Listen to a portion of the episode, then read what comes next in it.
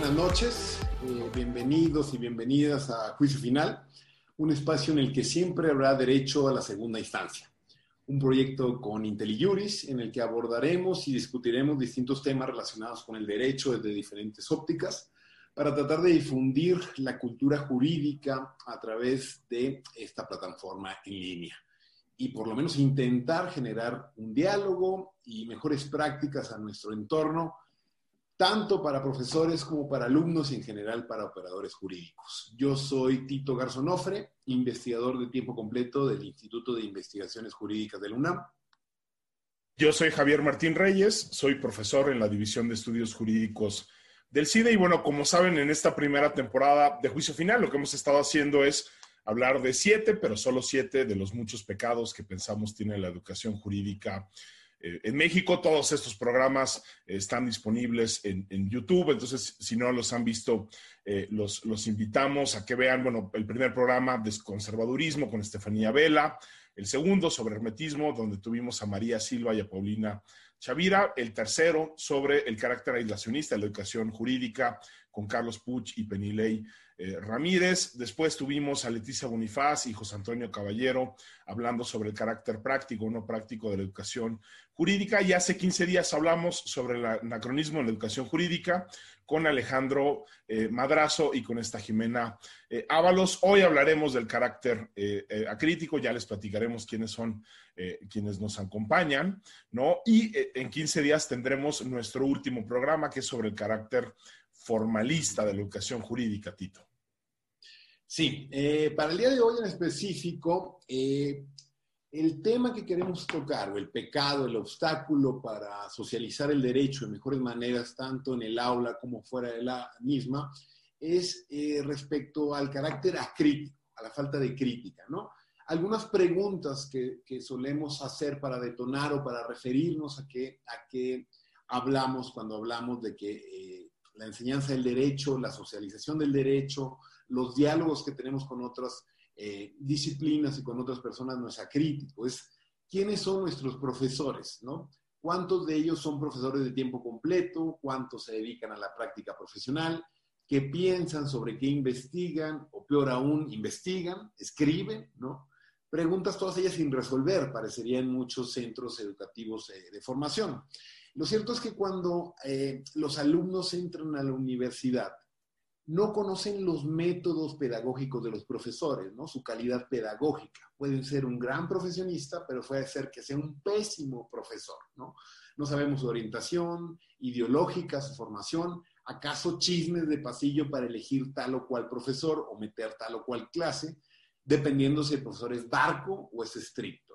Todos podemos recordar, ya lo veremos, algunas anécdotas en cómo va fluyendo el programa, pero algún profesor que llegaba al aula a hablar de sus experiencias exitosas en, el campo profesional, ¿no? Nunca se encargó de dar una sola clase estructurada, más bien de teoría nunca habló y era a enarbolar su, su propia biografía, ¿no? Habrá que, habrá que decirlo, aunque sea difícil, los profesores de derecho se les enseña a ser, no se les enseña a ser profesores de derecho, ¿no?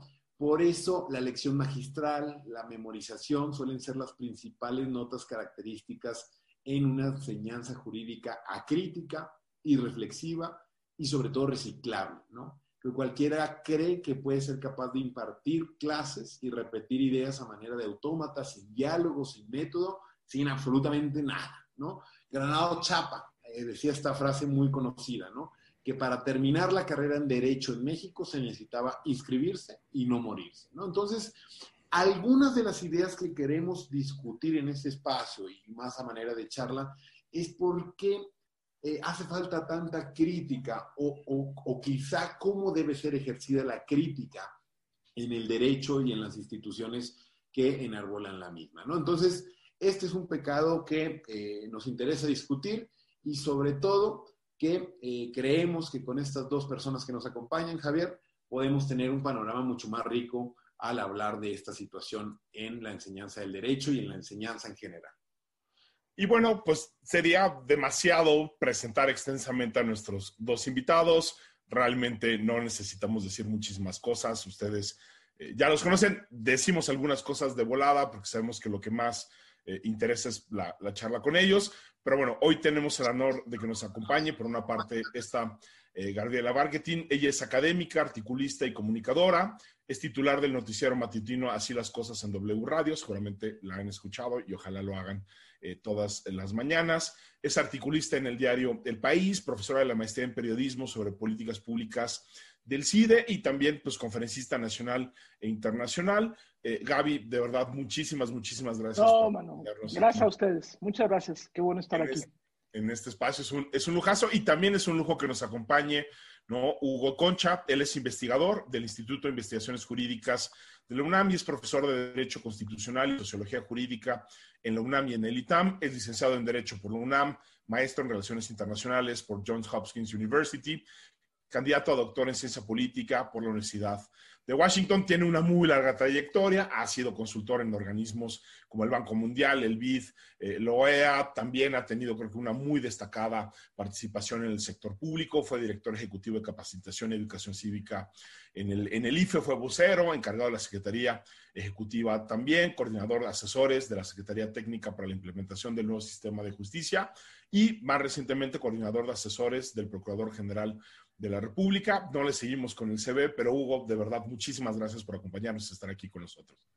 No, hombre, qué placer. Muchas gracias y sobre todo estar en este panel con Gaby, pues es un verdadero honor. Hablando de, la, de los currículums acríticos. el mío, el mío, por supuesto. Críticos y extensos. Exacto. Eh, para empezar, a ver, les vamos a hacer dos preguntas muy breves y lo que les pediríamos a cada uno de ustedes es que nos digan en un minuto o menos qué piensan cuando les decimos lo siguiente, Tito. La primera es para la profe Gabriela, ¿no? Eh, ¿Qué es lo primero, profe, que se te viene a la mente cuando te dicen la palabra o la idea escuelas de derecho? Trajes, corbatas, este, este, seriedad, este, poco sentido del humor este, y cuadradez. Disculpen, ojo, que yo no estudié Derecho y demás asuntos, así que puedo, puedo, puedo este, explayarme. Pero sí, lo primero pienso en eso, ¿eh? en trajes, en corbatas, en seriedad y, este, y en poco sentido del humor. Somos, somos, somos malos entonces para... Y suerte que no me puse corbata. Exacto, aquí nadie usa corbata, por cierto, creo que en todos los invitados que hemos tenido y y hay gente que ha sido como bastante, bastante graciosa. Entonces, esperemos romper un poco ahí el estereotipo, Javi. Este, Hugo, ¿qué es lo primero que se te viene a la mente cuando te dicen crítica jurídica o crítica en el derecho?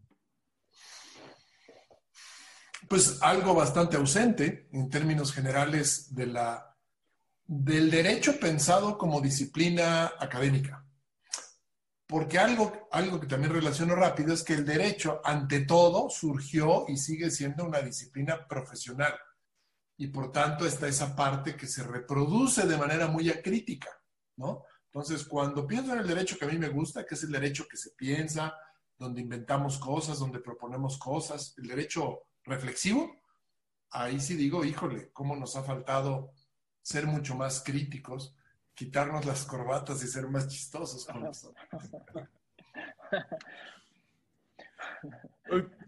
Y digo, para empezar el, diálogo, Gaby, te preguntaríamos, a ver, tú como periodista, como comunicadora, ¿no? Que has estado en muchísimos eh, espacios, ¿no? Eh, ¿Tú qué dirías en estos momentos que vivimos, ¿no? Y más allá de lo, de lo jurídico, ¿cómo tendríamos que ejercer hoy eh, la crítica en un ambiente tan polarizado, donde parece que cualquier opinión la tenemos que encasillar en algunos de los dos o tres bandos que parece que están eh, predefinidos, ¿no?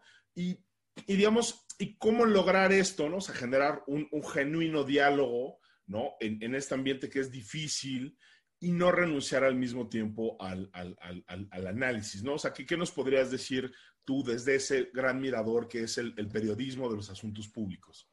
Oigan, eh, bueno, antes que nada, este, o sea, yo lo primero que diría es, bueno, yo, yo evidentemente, yo no estudié Derecho, yo, yo he estado más desde la parte de comunicación y periodismo, y de verdad agradezco que me inviten porque, porque también me, me obliga un poco como a pensar desde otra, desde otra casilla, digamos, ¿no? Desde, desde, otra, desde otro código y desde otra lectura.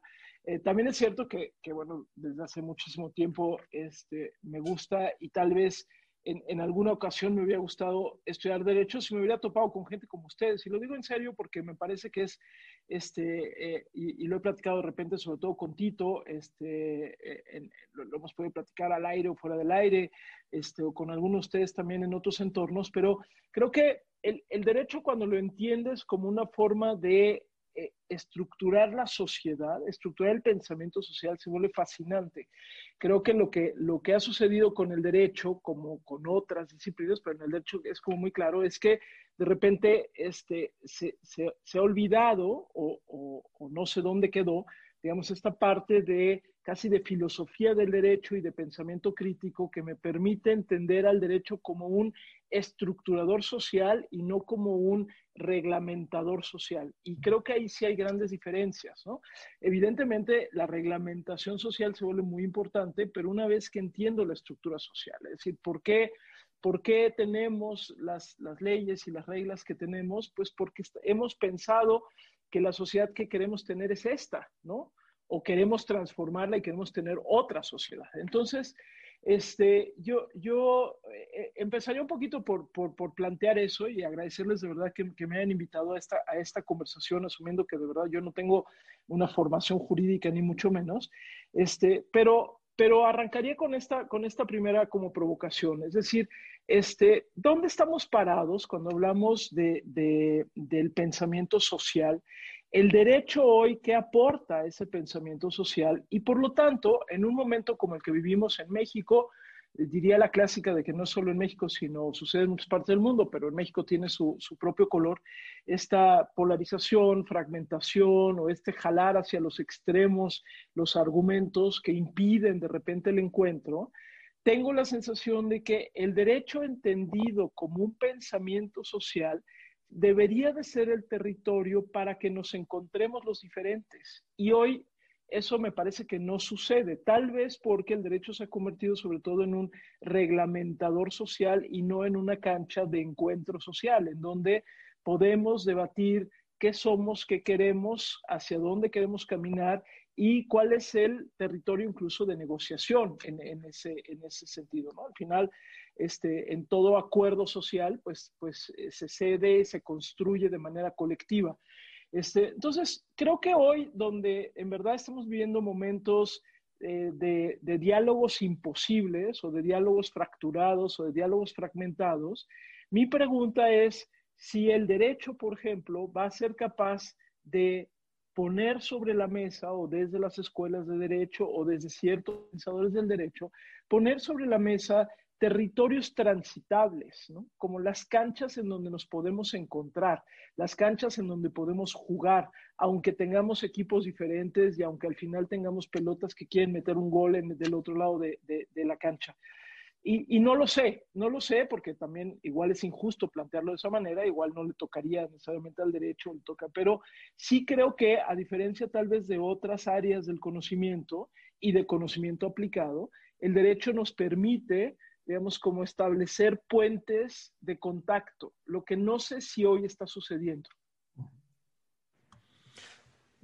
Creo que tocas un punto interesantísimo, ¿no? O sea, cómo deberíamos por lo menos aspirar de que el, el derecho sea como una suerte de lenguaje común, ¿no? Que de alguna manera nos, nos, nos, permita analizar y criticar lo que está pasando a partir, ¿no? De principios y de valores eh, compartidos. Y parece que por el contrario, ¿no? Muchas veces las abogadas y los abogados terminamos haciendo que el lenguaje jurídico sea un lenguaje de la confrontación, ¿no? Que sirve para jalar agua para cada uno de los, de los molinos y no necesariamente para, este, para encontrar puntos de acuerdo. ¿Tú, tú qué dirías sobre esto, eh, eh, Hugo? ¿No? Eh, ¿Cómo dirías que, o sea, qué papel está jugando hoy el lenguaje jurídico para entender y para criticar esta muy cambiante realidad que estamos viviendo, más allá de cómo la califiquemos? Creo que lo que hemos visto en los últimos eh, meses y el último par de años, pues es una serie de transformaciones eh, muy, muy radicales donde de repente no queda claro cuál es el papel del lenguaje jurídico, de las abogadas, de los abogados y del derecho en general.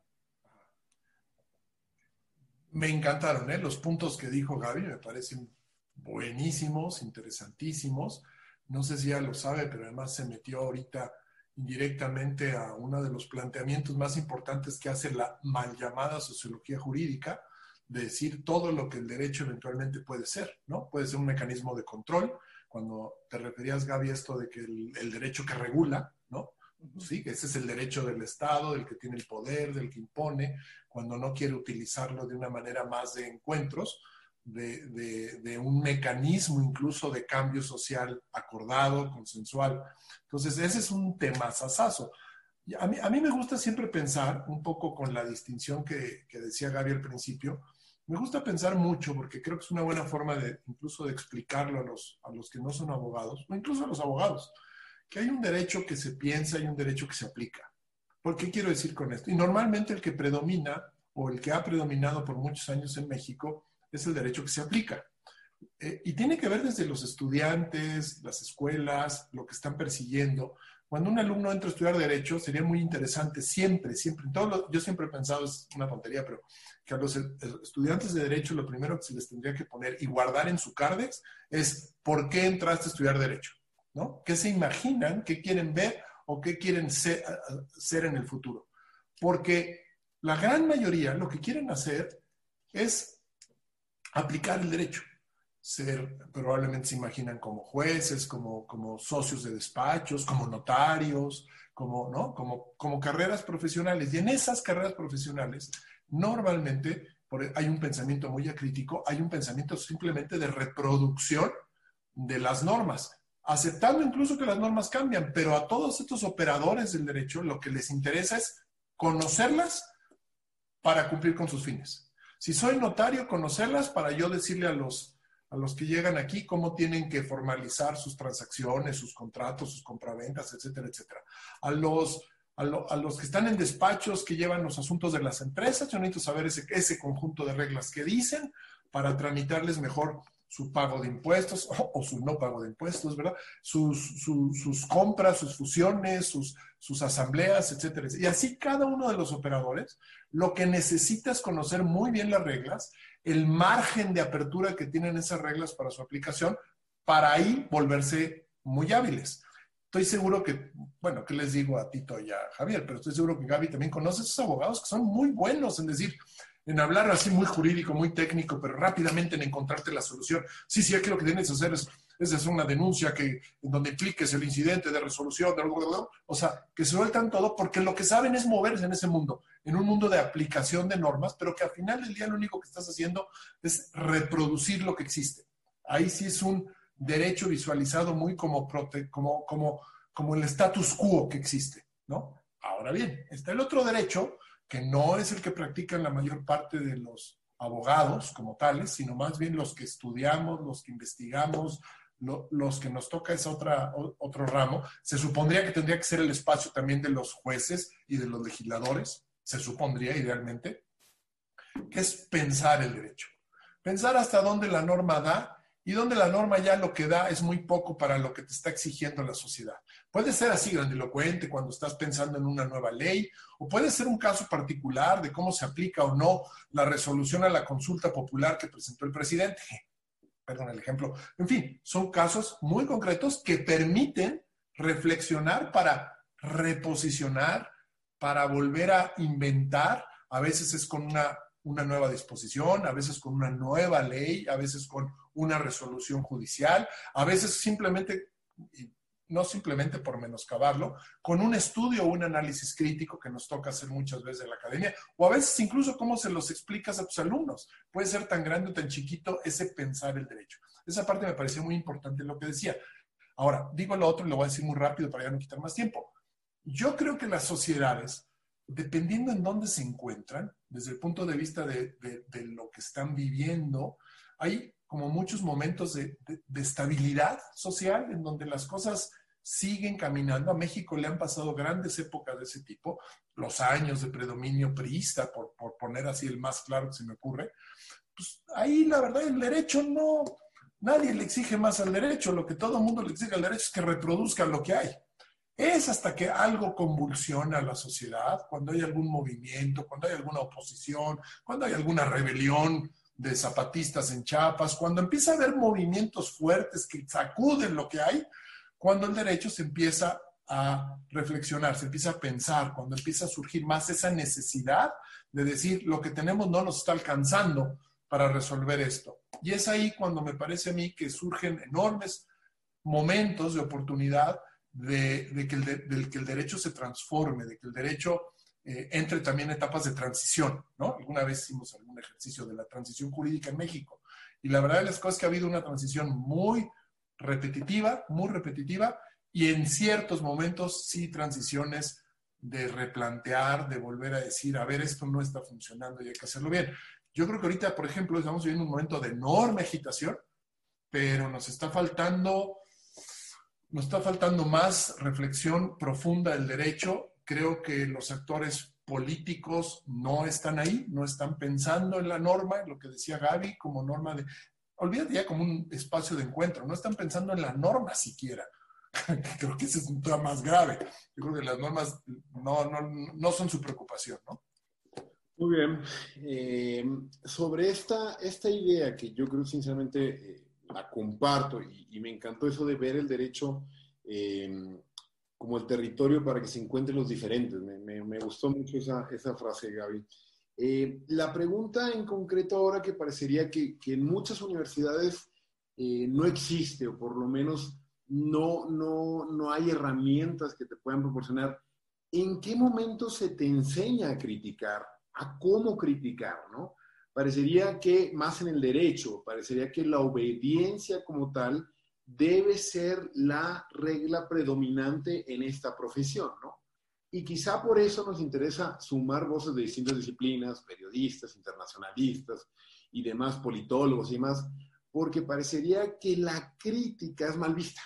¿no? Esto, esto me parece que lo dijo eh, Villoro, ¿no? Que en el país en el que no existe una monarquía, comparándolo con España, todas estas ideas de el rey, la reina, la princesa, el príncipe y demás, van generando títulos nobiliarios y la idea del leak, el doc, master, maestro, tal, tal, va generando una diferenciación. Entonces, ¿cómo criticar o cómo crees cuál debe ser el rol de la universidad al momento de transmitir un espíritu crítico, un espíritu que, ojo, que no caiga tampoco en el insulto o en la diatria y demás, pero que parecería que está muchas veces ausente de los planes de estudio y no solamente ausente, sino que también no existe una disposición para qué caer mal, para qué pisar ciertos callos. Mejor callarse, mejor guardar silencio, la obediencia y ya se resolverá con el tiempo. ¿Alguna reflexión eh, profe, sobre la, eh, la enseñanza, las habilidades de pensamiento crítico en las universidades al día de hoy. Sí, y veía por ahí algunas, este, por eso le andaba ahí picoteando a la, a la, pantalla, veía por ahí algunas de, las, de los comentarios o de las preguntas que, que, nos está haciendo llegar la gente que nos ve. Este, por ahí alcancé a ver rápido a alguien que decía, es que viene desde la infancia. Y bueno, sí, pero pero creo que debemos salirnos de la trampa de, decir que todo viene desde la infancia, porque si no, nunca lo resolvemos, ¿no? Es como decir, es que todo es un tema de educación y entonces, pues sí, es evidente que todo es un tema de educación y, posiblemente sí venga desde la infancia, pues pero, pero si nos vamos poniendo así como, si vamos jalando hasta atrás la liga, nunca, nunca la vamos a, resolver o nunca vamos a poder como atenderla. Este, yo, yo diría, este, Tito, que y, y tal vez estos tiempos pandémicos nos deberían de servir como para a una reflexión mucho más profunda de esto, yo, yo creo que deberíamos de regresar a algo que tal vez parecía obvio en otros momentos, pero que por algún extraño motivo lo, lo fuimos abandonando, y es la transdisciplina o la, o la, o la, o la transversalidad de conocimientos, ¿no?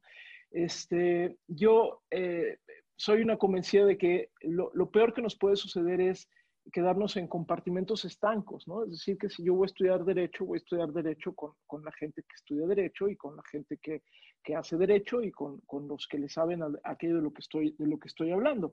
Este, eh, eh, en cambio, creo que a lo largo de, de muchos años, y, y, lo vivimos, bueno, yo sin duda, a mí además me tocó ser directora de la Escuela de Comunicación de la Ibero durante muchísimos años, durante casi nueve años, por lo tanto me tocó formar profesionales de la comunicación, tanto a nivel licenciatura, maestría y, luego ir creando un doctorado también en comunicación.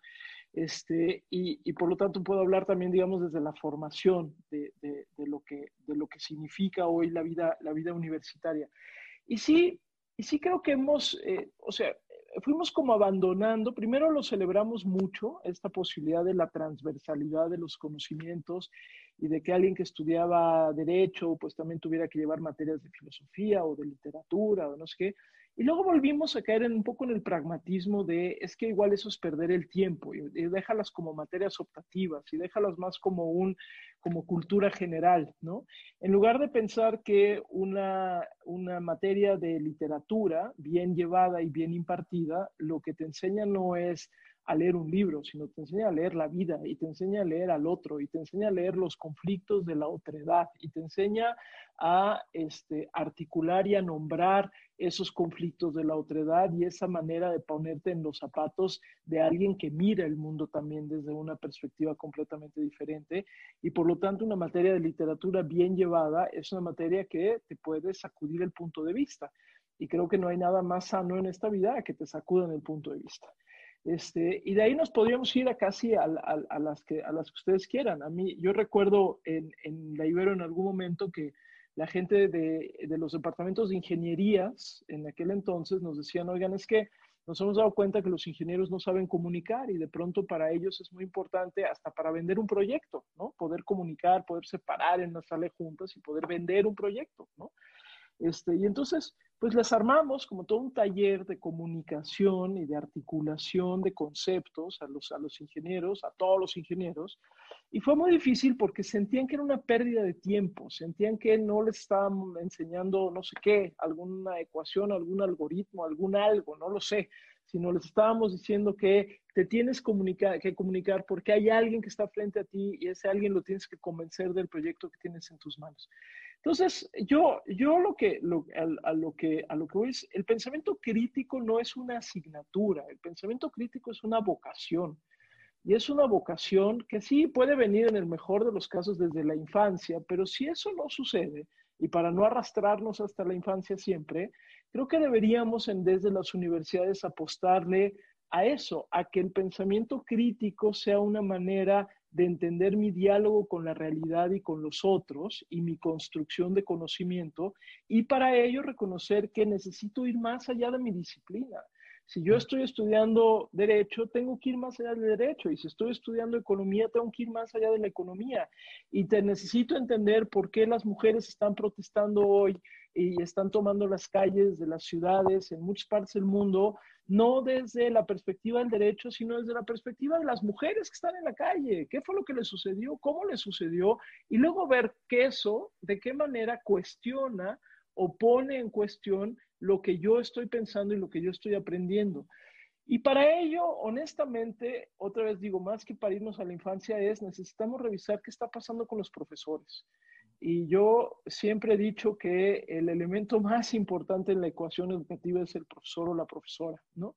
Este, y necesitamos trabajar mucho con los profesores y con las profesoras, mucho más a veces que con los alumnos, porque eso se va a ir dando por añadidura, pero que el profesor o la profesora estén convencidos que de repente los alumnos vean una película no es una pérdida de tiempo, sino que vean una película y que esa película les sacude el punto de vista para que por lo tanto puedan pensar las cosas diferente, este, vale la pena. Yo recuerdo una de las materias que, que más disfruté dar, este, llevo 26 años ya dando clase de manera ininterrumpida a nivel universitario, y hace algunos años en el ITAM me invitaron a dar una materia y, este, y, el director del Departamento de Internacionales en ese momento estaba, insistía mucho y me decía, ya, pero ya ponle el nombre a la materia, ¿no? No optativa. Entonces yo le decía, pues es que, no sé, es así como movimientos sociales en, en, el mundo actual, algo por ahí. Y entonces le va poniendo tal cual, ¿no? Movimientos sociales en el, o sea, solo faltó que le pusiera y algo por ahí, ¿no? Entonces quedó mucho nombre de la materia gigantesco, ¿no? Y entonces cuando vi el nombre de la materia le dije, no, güey, no mames, o sea, no sé, o sea, ni yo me inscribiría en esa materia, o sea, el nombre de la materia abarca toda la hoja, ¿no? Bueno, finalmente fue una materia optativa para todos los alumnos, o sea, para los alumnos de todas las carreras del ITAM. Y ha sido una de mis mejores experiencias. En ese momento les, eh, me fui con ellos a la, venía caminando en aquel entonces Javier Sicilia, esa primera caminata grande de Javier Sicilia con todos los, con las víctimas que venían de Cuernavaca y llegaron a la Ciudad de México y estuvimos en el Zócalo y estuvimos viviendo lo que significa. Y me acuerdo perfecto que los alumnos del ITAM me decían, es que, pero, pero ¿y esto cómo lo vas a evaluar, O sea, ¿cómo, de, aquí qué hacemos? Y les dije, primero, déjense ir, siéntanlo, siéntanlo, lo que sea, miedo, dolor, tristeza, gusto, siéntanse, déjense ir. Y luego ya vemos cómo, cómo articulamos todo esto y en qué lo articulamos, ¿no? Pero suelten la pregunta y esto cómo lo vas a evaluar. Les digo, porque honestamente no sé cómo lo voy a evaluar, porque yo estoy sintiendo junto con ustedes el dolor de las personas que están frente a mí. Después lo platicamos y después juntos construimos un cuerpo de conocimiento a partir de esto que vivimos aquí, ¿no? Y hasta la fecha hay alumnos que me escriben, y esto ya fue hace muchos años, que me escriben y me dicen, había sido de las mejores experiencias porque me sacaste completamente del aula, pero además no solamente del aula, sino me sacaste de la pregunta, ¿y esto cómo lo tenemos que evaluar? Entonces, creo que es eso, Tito. Creo que necesitamos trabajar mucho con los profesores y con las profesoras.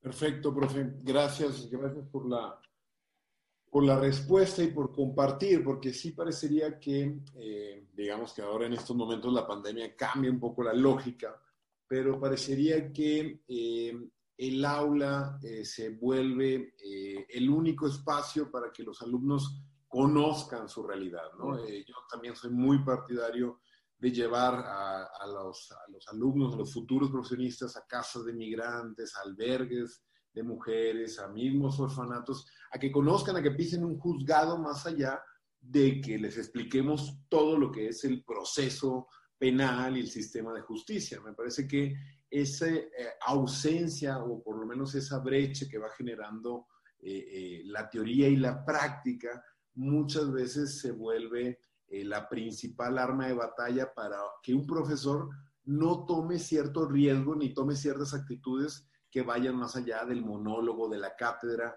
de algo que funciona, hay que decirlo, que es muy sencillo, que es algo que parecería ser el, método eh, por excelencia en, muchas carreras, o por lo menos en humanidades, pero que eh, vale la pena, sobre todo, impulsar a que los profesores se actualicen, piensen fuera de la caja y sobre todo también tengan ciertas herramientas eh, más allá de las eh, pedagógicas que suelen ser las que están dentro del aula, ¿no? En ese, en ese sentido, Hugo, una, una pregunta que creo que eh, vale, vale la pena escucharte tu respuesta.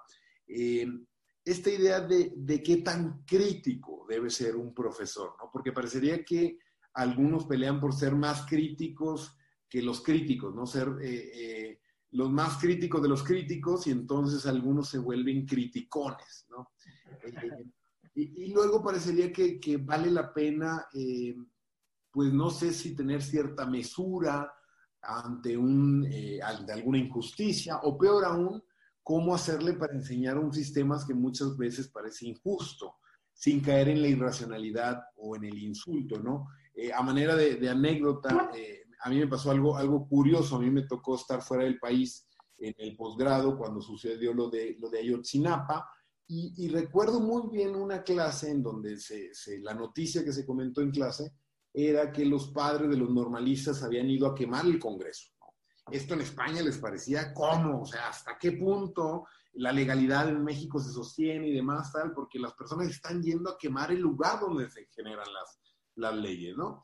Y en una de mis reflexiones o de mis intentos de reflexionar era que, bueno, si en esos momentos el Estado, por acción o por omisión, ha permitido que desaparezcan a tus hijos, sinceramente, ¿qué es lo que te dice la ley? Bueno, hay que llevar, hay que poner al MP, hay que poner una denuncia, hay que esperar las 72 horas, tal, tal, tal, y todo esto parecería que el sistema jurídico es insuficiente. Entonces la crítica ya se convierte en protesta, ¿no? Entonces la pregunta me parece, me parece pertinente, o por lo menos en tu experiencia como profesor, como alguien que ha estado en administración pública, en academia, en distintos ámbitos, ¿hasta qué punto se debe criticar o no el sistema? Me parece que, de nueva cuenta, el ejemplo de la consulta, por ser el tema jurídico de moda, me parece que hubo artículos muy variados, pero eh, hubo uno en específico de Diego Valadez donde hacía una crítica a la decisión de la Corte, pero al, final terminaba diciendo hay que cuidar las instituciones, no hay que criticar tanto, no hay que que no se nos pase la mano. Tu experiencia, eh, Hugo, tu respuesta o tu reflexión. Es una pregunta complicada, Tito, porque la verdad yo creo que, mm, estando de acuerdo con lo que decía Gaby, el pensamiento crítico, el pensamiento crítico en el mundo del derecho no, es, no ha estado en México muy presente. Eh, de hecho, llama la atención a veces cuando haces una buena reflexión, un buen análisis jurídico crítico, ¿no? Eh, tiene una razón de ser. A ver, yo creo que todo el que haya pasado por una escuela de derecho, y a lo mejor hasta en otras escuelas, siempre oyó a alguno o a muchos de sus profesores decirle, una cosa es lo que estamos estudiando acá y otra muy distinta a lo que ocurre afuera del salón de clases. Y eso tiene, una, tiene que ver con cómo se construye el derecho. El derecho es un mundo del deber ser, ¿no? No, no voy a usar aquí fórmulas abogadiles, ¿no? Pero es esto, normas aspiran, aspiran a un mundo que debería comportarse de cierta manera y debería estar regulado. Y por tanto se regula de esa manera para llegar a eso. Y la realidad social va a otro ritmo. Yo creo que estamos viviendo una etapa en el país en donde la verdad las cosas que el ritmo de la sociedad, ahora que mencionabas la de Yotzinapa, ya desde hace algunos años, ha rebasado, como se suele decir, por la derecha al mundo jurídico. Tenemos un un mundo, una construcción jurídica que está sobreregulada, mal regulada. Tenemos normas que van para un lado, que van para el otro, que van para arriba y que van para abajo. Tenemos muy feas normas. La propia Constitución, ¿no? Y establece contradicciones, es un texto que ha crecido de manera desordenada. Entonces, la verdad las cosas, a veces yo pienso en el trabajo de esta, ¿cómo se llama este órgano de la Secretaría de Economía, Javier, se llamaba la COFEMER, ahora se llama CONAVER, ¿no? La Comisión Nacional Regulatoria. Se supone que es un órgano que está ahí para limpiar, para depurar las normas, que no se contradigan, que no se repitan, ¿no? Que estudia todo antes de que se apruebe por las distintas secretarías. La verdad, las cosas siempre digo, vaya trabajo complicado, ¿no? O la Consejería Jurídica, que debiera también hacer ese tipo de, de reflexiones para tener un ordenamiento coherente, sistemático, con objetivos claros. Ese es el mundo ideal. Eso, eso verdaderamente no existe. Entonces, ¿qué tan críticos debemos hacer frente a este mundo? Todo lo crítico que se pueda. Sin olvidar la materia misma, que muchas veces, ahí dependiendo de la materia que te toca enseñar o que, te toca dar, eh, nunca la debes olvidar, porque siempre en todas las materias del derecho, como, existe esto que, a lo que me refería yo hace rato, hay un mundo construido, que es lo que se va a conocer como derecho civil mexicano, derecho penal mexicano, derecho mercantil mexicano, derecho constitucional mexicano. Bueno, sí tienes que hacerte cargo de que cuando das esas clases, que probablemente más es la, es la única o a lo mejor solo va con otro curso más, de dar los conocimientos necesarios o dar las pistas para que los alumnos los adquieran, suficientes de conocimiento, porque también luego llegas a ver los casos en donde no se da nada de eso, solo es reflexiones y críticas sin darles cierto mínimo de conocimiento y entonces también no estás formando abogados.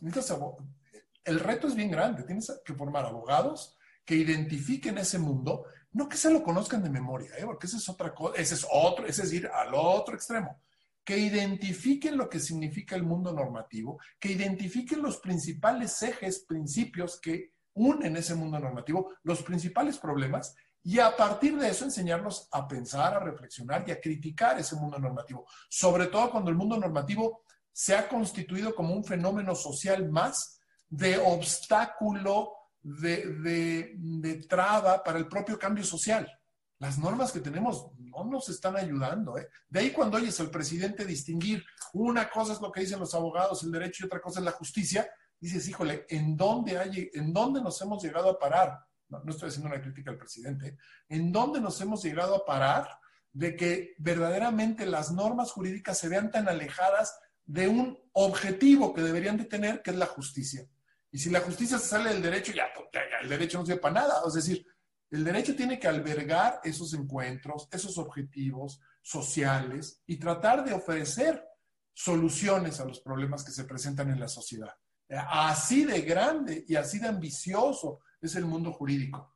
Pero obviamente, pues cuando empiezas a tener huecos, hoyitos, poros por todos lados del muro, pues el agua sale por todos lados y, y acaba siendo muy difícil. Y a veces, si no estructuras bien un planteamiento jurídico, le pasa eso, se ve totalmente formalista, alejado de la realidad, al cual simplemente puedes decir, ¿y eso para qué sirve? Pues absolutamente para nada, ¿no? Entonces el reto es, pero volviendo a tu pregunta, ¿qué tan crítico? Todo lo crítico que se pueda, sin perder de vista, como profesor al menos, lo que es el mundo jurídico. Porque si no empiezas a hablar ya de otra cosa. Yo estoy totalmente de acuerdo con Gaby, ¿eh? totalmente, y creo que en algunas escuelas notables, el CIDE, creo que el ITAM lo hace, la Facultad de Derecho ha tenido etapas en que lo hace, otras en que no lo hace, intentan, intentan el pensamiento multidisciplinario, ¿no? Eso yo creo que es básico. El, el derecho no puede seguir aspirando a ser esta disciplina autónoma, aislada, alejada, porque si aspira a eso, se acaban convirtiendo en un montonal de normas que no, que no funcionan y que no sirven.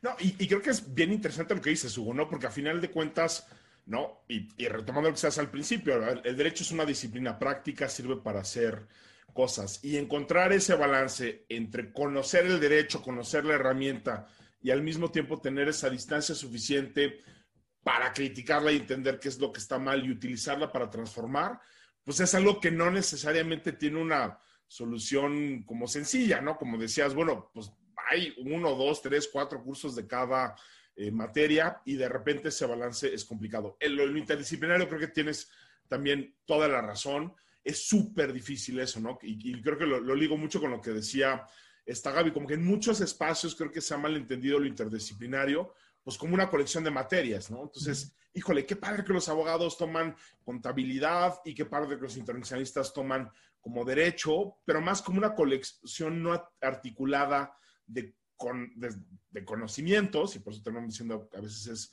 ¿no? este conocimiento o cultura general, y no cómo realmente encontrar esas intersecciones. ¿Cómo lo hacemos? Creo que es algo bien, bien, bien, bien complicado, ya lo hemos platicado en otros espacios, pero creo que pones ahí el, el, dedo sobre la llaga.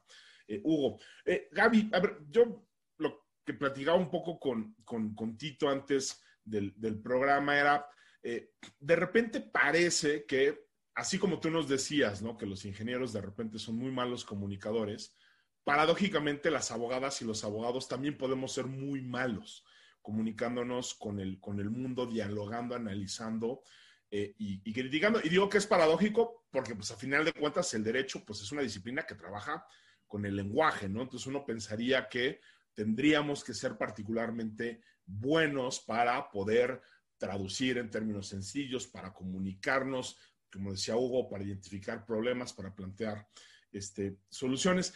Y lo que te quisiéramos preguntar es, digamos, ¿tú cómo describirías a la abogada o al abogado ideal que quiere participar en la deliberación pública? ¿Tú qué características verías que son deseables en, las abogadas y en los abogados para poder tener un mejor diálogo, para hacer mejores análisis, para hacer incluso mejores eh, críticas sin caer, digamos, en este carácter criticón que ya decía Tito? Sí.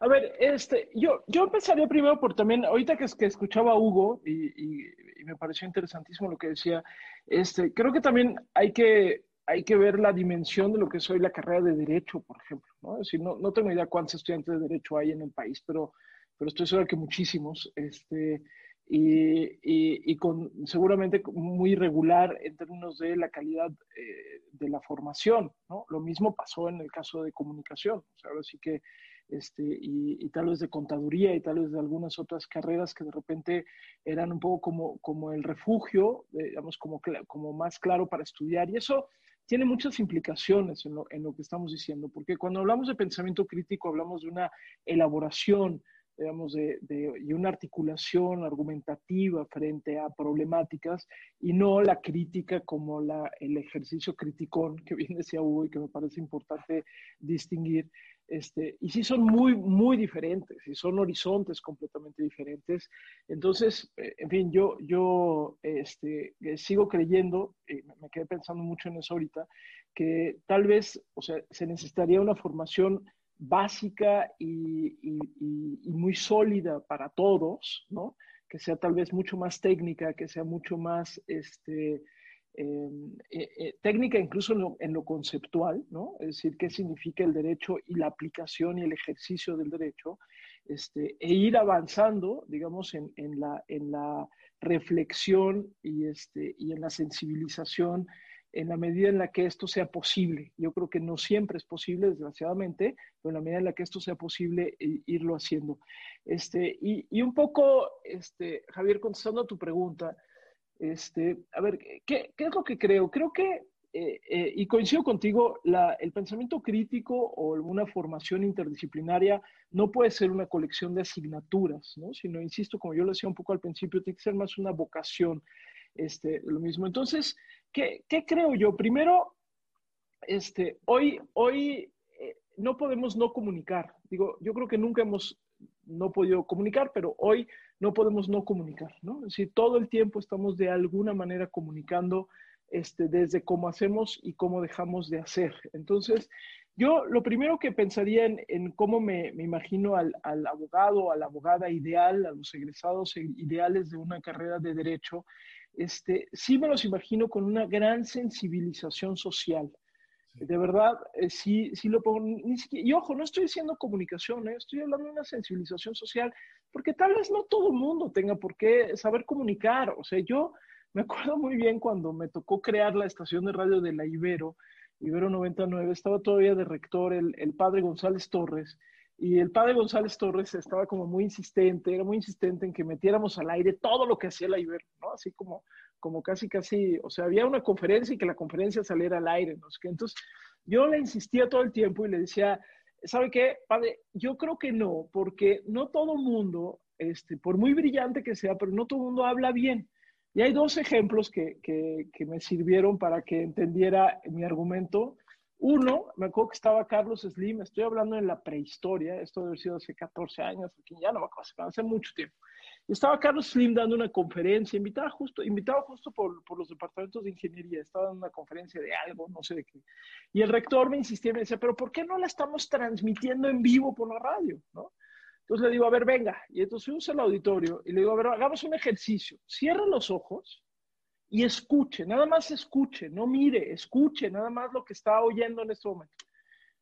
Cinco minutos y me dice, no, sí está horrible. Y le digo, sí está horrible, porque el señor Slim dice, o sea, es muy importante lo que está diciendo, pero no lo dice bien, o sea, no, no, hacía muchas pausas. Le digo, imagínese esto al aire y una persona que va circulando en viaducto le digo, vamos a generar un, problema de tráfico. O sea, alguien se va a quedar dormido y se va a caer del segundo piso del periférico. No es una buena idea. Bueno, está bien, está bien, está bien. Y luego, hablando justo del mundo del derecho, recuerdo que hay un académico en el Departamento de Derecho de la Ibero muy, muy bueno, el padre Valderas. Este, y muy bueno, la verdad. Eh, y entonces un día va a la radio, un tipo muy articulado, no sé qué. Entonces va a la radio a hablar, ya ni me acuerdo de qué, y en el momento en el que ve el micrófono enfrente, se paraliza y se queda callado, ¿no? Y entonces, pues todos así de, güey, o sea, habla, cabrón, ¿no? O sea, estamos al aire, güey, así de empujándolo, sape. No logramos, se tardaba años en pensar qué era lo que tenía que decir, sufríamos, sudábamos, y ok, entonces, bueno. Entonces, a, a, partir de ahí dijimos, a ver, una cosa es que alguien sea bueno para hablar, para comunicarse, articulado, y eso a veces es hasta una gracia, Y entonces esa yo no necesariamente se la pediría a la humanidad que estudia derecho, pero lo que sí pediría es una sensibilización social real, es decir, entender, digamos, como la dinámica del país en el que vives, entender que te vas a enfrentar a lenguajes, a estructuras de pensamiento y a formas de entender la realidad que son muy diferentes, a que vas a tener que navegar entre ellas, con ellas y a partir de ellas, y que por lo tanto vas a tener que este, proyectar, digamos, tu, propias, eh, tu, tu propia profesión a partir de eso. Si eres bueno o malo comunicando, pues ya lo resolverás de otra manera y tal vez no te toca a ti, sino a alguien más que lo tengas ahí. Pero sí creo que necesitamos, ahora sí como los pulpos, no sé si ya vieron este documental de Netflix del pulpo, que del maestro pulpo, no sé qué, que a mí me tiene fascinada, ¿no? Y este pulpo que de repente cada uno de sus, de sus, este, de sus, ¿cómo se llama? De, Este, eh, o sea, cada una funciona por separada y creo que tiene dos mil y entonces con cada una puede como, como palpar su entorno. Creo que tenemos que ser más pulpos, aprender a palpar nuestro entorno. Si lo sabemos comunicar bien o mal, pues ya veremos, habrá unos mejores que otros, pero sí necesitamos encontrar la manera de ser pulpos en, en, este proceso. Y si no saben a qué me refiero, vean la película porque además está bien bonita, la verdad. No, es fantástica, es fantástica la, la, la, la, película y también el libro que también eh, sobre el que parte. Este, eh, a, la reflexión a, mí me llegó hasta el terreno de, del vegetarianismo y demás, pero bueno. Sí, a mí también, sí. Si a mí no me vuelvan a invitar un pulpo a las brasas. En casa hace mucho que no comemos pulpo, ¿eh? Por, porque pues en, una visita a un museo en un superacuario, nos explicaron eso de cómo los pulpos tienen esta inteligencia y sensibilidad. Nadie volvió en esta casa a comer. Así estoy yo. el, problema es, que es riquísimo, pero bueno, eso es otra. dilemas, dilemas éticos. Eh, para, ir finalizando y un poco eh, partiendo de los, de los comentarios del, del, público, Hugo, y gracias a las personas que en su gran mayoría son, son profes de derecho, pero también alumnos y operadores en general, eh, sobre, sobre las habilidades, ¿no? Muchos hablan de, la falta de empatía, de saber escuchar, de por qué no se enseñan autores eh, pues a, los, a, los, a los críticos, como pueden ser incluso a los, a los anarquistas, como Malatesta, Bakunin, que mencionaban y demás. Hugo, ¿qué, ¿qué crees que es lo que deba cambiar en las escuelas de derecho? Es un tema del plan de estudios, de los profesores, como dijo Gaby, de metodología, ¿Qué crees que tendría eh, que cambiar para esta idea con la que inició eh, la profe, de que pensamos en corbatas, en personas eh, serias y demás, para tener quizá una profesión más crítica o modelos de abogacía más tendientes hacia la incidencia, hacia la responsabilidad social desde una óptica crítica? Yo creo que tenemos que buscar los caminos, fíjate cómo lo voy a decir, no le estoy sacando a, responder específicamente lo que tú me decías, pero yo creo que tenemos que buscar los caminos para vincular al derecho más a la sociedad. Suena, suena así súper teórico, ¿no? ¿no? Pero lo que estoy tratando de decir es abandonar un poquito ese mundo del deber ser, del tanto de, de lo que dicen los contenidos de las normas. Sí, los básicos necesitamos conocerlos y de dónde vienen, por qué se plantearon en algún momento, pero sobre todo ver qué es lo que la sociedad está pidiendo y necesita y cómo esos contenidos se deberían de adaptar, adecuar, a veces a través de órganos a la hora de aplicar las normas, a veces sí hay que repensar todo el diseño legislativo. ¿Por qué digo esto? Si, si lográramos pensar eso, yo creo que eso influiría de manera transversal a todas las partes que me acabas de decir, para lo cual necesitas capacitar mejor, más profesores. Hay tantos, alguien ahorita aquí, si Raúl Bolaños nos decía, que hay 2.498 programas de licenciatura. Mi colega, que desgraciadamente ya, ya no está con nosotros, Héctor Fix Fierro, también alguna vez estudió justamente todo este tema de, de las escuelas de derecho y la formación de los abogados. Son, suelen ser, las, las, eh, cuando se abre una universidad, suelen ser las carreras más baratas, porque lo único que se requiere en esta manera de entender el derecho es una biblioteca con libros y el profesor, que es un profesionista que hay en muchísimos por todos lados, sector privado, sector público, lo contratas a que venga a dar su clase, que no va a ser en muchas ocasiones, sino repetir lo que a él mismo le dieron de clase de derecho civil, de derecho penal, de derecho de lo que sea, ¿no? Entonces, la verdad, o sea, cuando digo que hay que pensar el derecho de otra manera, bueno, hay que pensar el derecho y hay que usarlo, aplicarlo, replicarlo de una manera muy distinta, que se entienda este rol que tiene que cumplir en la sociedad, ¿sí? necesario, de regulador.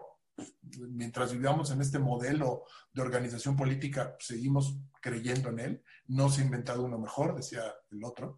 Eh, pero, pero, pero mientras eso se hace, sí tienes que aprender a vincularlo más. No se vale más esa frase de los profesores. Yo invito a todos los que están aquí conectados a que no, a que sea un reto personal, no volver a decirle a un alumno, una cosa es lo que estudiamos acá y otra cosa es lo que está afuera. No, enseña esto que te toca enseñarlo, enséñalo cómo debe ser allá afuera, cómo la gente puede tener acceso, cómo se puede acercar, cómo puede utilizarlo para resolver un problema, ¿no? ¿Qué es lo que nos falla? Y claro, pues por eso tenemos tan distante de la realidad de la mayor parte de los de, los ciudadanos y ciudadanas, lo que son los jueces. O sea, nosotros tres creo que nos estudiamos mucho a poderes judiciales. ¿Por qué? Porque se acaban siendo unas cavernas que nadie entiende ni cómo funcionan, ni qué dicen, ni cómo resuelven, ¿no? Y, se vuelven instituciones fundamentales para el funcionamiento de una sociedad. Así de mal y de alejado está este tema.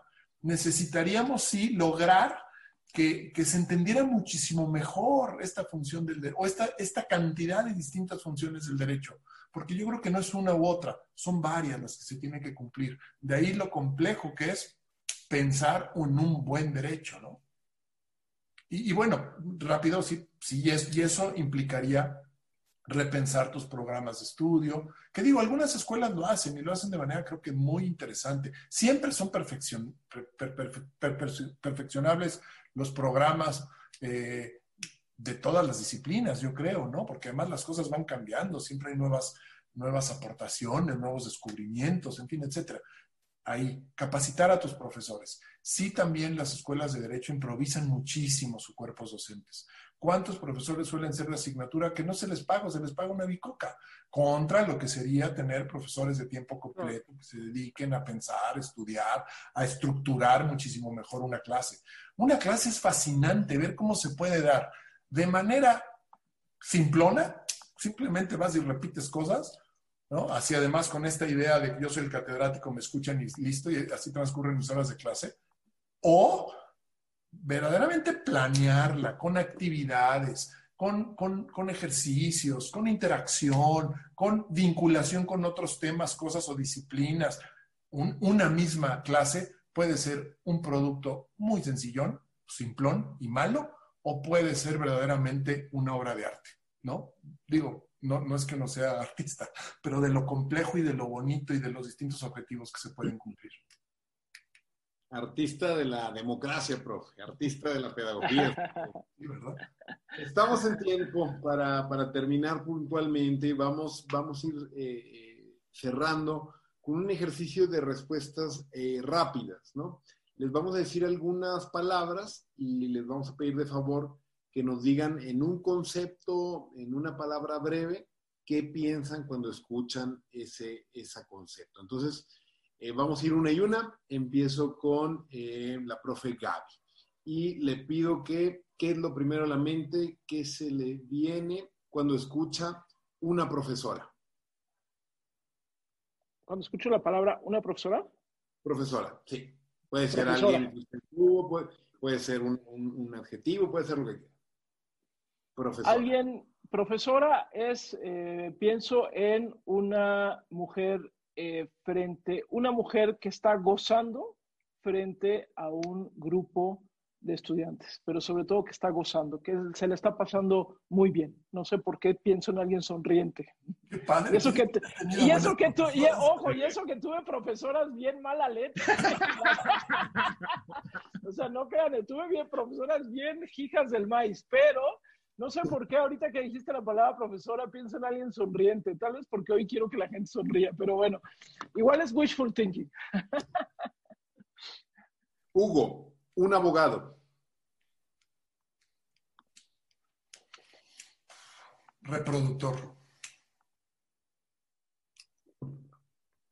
Repetidor, reproductor. Creo que me corté, ¿verdad? ¿Me escuchan? ¿Me escuchan? ¿Me escuchan? Sí, te escuchamos bien. Perdón, sí. Bueno, para, para Gaby, una clase o curso. ¿Clase o curso? Ah, una gran aventura. Yo diría que es una gran aventura. Este, que puede salir bien o puede salir de la fregada, pero es una... puede salir terrible, pero creo que una clase, un curso debe ser una gran aventura. Este, para Hugo, un libro jurídico.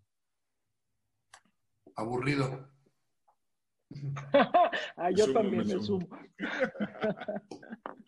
Eh, Gaby, un libro no jurídico. Pues es que ahí sí depende, mano. Pues este, puede ser de todo. Puede ser un Carlos Cuauhtémoc Sánchez, que es una cosa espantosa. Este, perdón, no vaya a estar por aquí en el público. Saludos a Carlos, que está conectado. Saludos, a Carlos. La pregunta, Saludos a Carlos Cuauhtémoc. Este, Eh, nada, eh, un objeto de culto que creo que deberíamos de, quitarle eso. Este, debería dejar de ser un objeto de culto. Muy bien. Eh, profe Concha, una película. Es que ya dijo Gaby Aventura, pero película, un viaje. Buenísimo. Para Gaby, un ejemplo a seguir o referente. ¿Quién? Ay, no, ya me estás aplicando la de Peña Nieto de cuáles son los tres libros que cambiaron tu vida. Se vale decir la Biblia, ¿eh? Se vale, se vale. Sí, puedo decir la Biblia y alguna, sí, pero no me apliquen la Peña Nietiña. Este, no, no tengo idea, güey. Hoy, hoy en la vida, hoy, hoy en particular no tengo la más pálida idea. la verdad. Paso. Buenísimo. La, no respuesta también es respuesta. A ver, y la última para Hugo, una serie. ¿Qué, nos recomiendas, profe? ¿Una serie? Sí. Bueno, también hay, hay variaciones, ¿no? En los géneros, pero así, si solo tuviera yo que elegir una serie, sácatelas. O una reciente que hayas visto. Exacto. Que te haya ah, gustado. Que estoy viendo. Sí, por ejemplo. Voy a decir dos, ¿no? Es que una es muy difícil. Voy a decir, estoy viendo dos. Estoy viendo la, la de Patria, de la novela de Aramburu. ¿Qué tal? Es una novela muy bonita, bueno, muy dura, sobre, en, términos de unas familias que se meten al conflicto con ETA en España, ¿no? En el País Vasco. Esa a mí me está gustando. Debo confesar que aquí en casa no está gustando. A mí sí. Eh, y otra que estoy viendo ahorita, que me gusta mucho, es de miedo, se llama The Haunted Hill House, ¿no?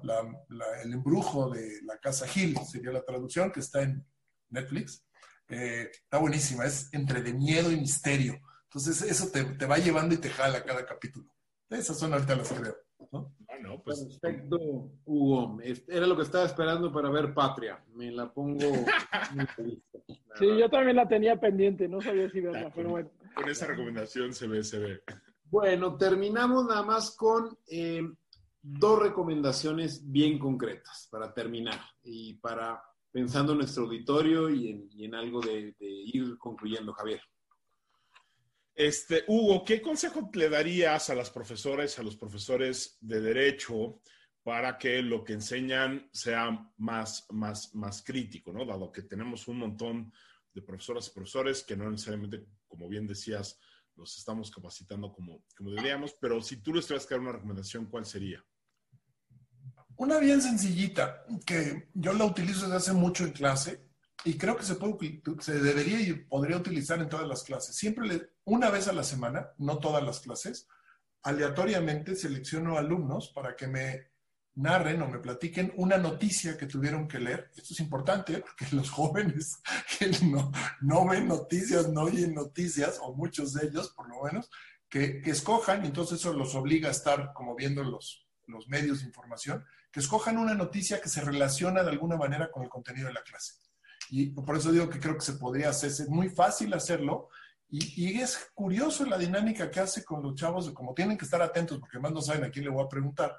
Sí, como que todos echan su, seguramente de manera muy, muy rápido y todo, pero le echan un vistazo a lo que está sucediendo. Y en el caso del derecho, con lo que estamos platicando, y creo que se puede aplicar a cualquier rama del derecho, eh, pues los hace estar vinculando lo que sucede con, con, la clase, ¿no? Para aterrizarla, para verla, para que la sientan. Quizás es un poco sentirla.